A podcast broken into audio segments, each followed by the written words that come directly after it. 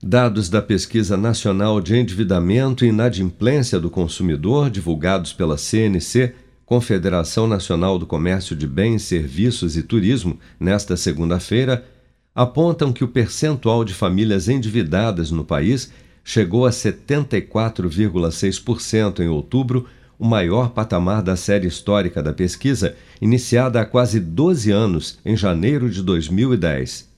Já o percentual de inadimplentes, ou seja, famílias que têm contas ou dívidas em atraso, atingiu 25,6% em outubro, enquanto o percentual de famílias que declararam não ter condições de pagar suas dívidas ou contas caiu para 10,1% em outubro, abaixo dos 10,3% registrados em setembro. Para a economista da CNC, Isis Ferreira, responsável pela pesquisa, a alta da inflação tem sido uma das principais causas do endividamento das famílias. A inflação é, ao consumidor chegando a 11, chegou a 11% ao ano.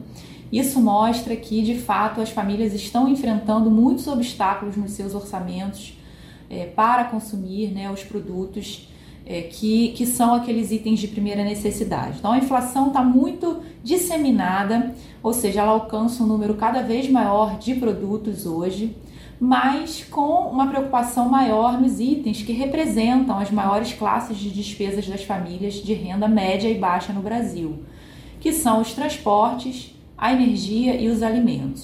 A economista também destaca que famílias com rendimento de até 10 salários mínimos são as que mais têm recorrido ao cartão de crédito para os gastos do dia a dia.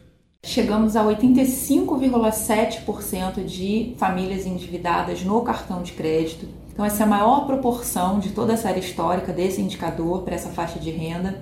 Isso mostra como que o cartão de crédito vem sendo a saída para as famílias de menor renda para seguirem consumindo até o final do mês é, aqueles é, itens de primeira necessidade, como medicamentos e alimentos, por exemplo. Ainda segundo o levantamento, o prazo médio de atraso para a quitação das dívidas também voltou a aumentar, chegando a 61 dias em média em outubro. E apesar da queda de 1,4 ponto percentual na comparação anual, a proporção de atrasos acima de 90 dias também foi a maior desde agosto, alcançando aproximadamente 42% dos inadimplentes no mês passado.